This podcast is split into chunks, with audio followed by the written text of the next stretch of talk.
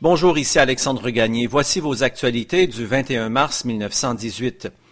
D'abord, des informations inquiétantes nous parviennent du front de la guerre. Selon les dernières dépêches arrivant d'Europe, les forces allemandes auraient commencé leur grande offensive contre les positions alliées sur une distance de 50 000 dans le nord de la France. Nous sommes dans un moment décisif de la guerre et un des moments les plus solennels de l'histoire de l'Allemagne, a lancé le Kaiser allemand dans un télégramme. D'autres informations indiquent aussi que les bombardements se sont intensifiés en Angleterre sur la côte orientale du pays. De retour chez nous, le projet de loi accordant aux femmes le droit de vote a été adopté hier soir en première lecture à la Chambre des communes.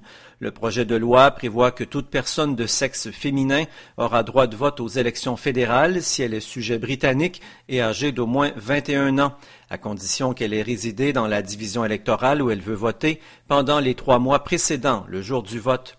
Ce projet de loi élargit le droit de vote qui avait été accordé aux femmes de militaires lors des élections de décembre dernier. Une enquête du coroner est en cours après la découverte ce matin d'un corps affreusement mutilé sur la voie du Grand Tronc à Sainte-Rosalie près de Saint-Hyacinthe. Le corps a été découvert par un employé de la gare à son arrivée vers 6h30.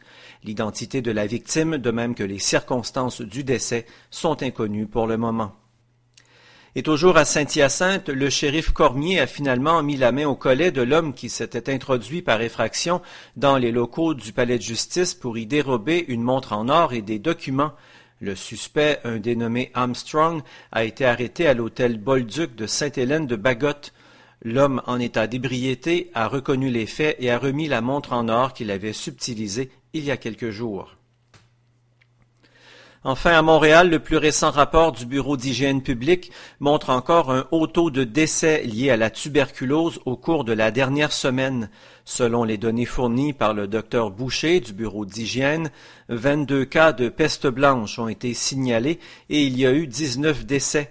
La diphtérie et la scarlatine ont aussi emporté huit personnes. Au cours de la dernière semaine, on rapporte à Montréal 186 décès, dont 77 sont des enfants de moins de 5 ans. Voilà qui complète ce bulletin en ce 21 mars 1918. Excellent printemps à tous. Bonne journée.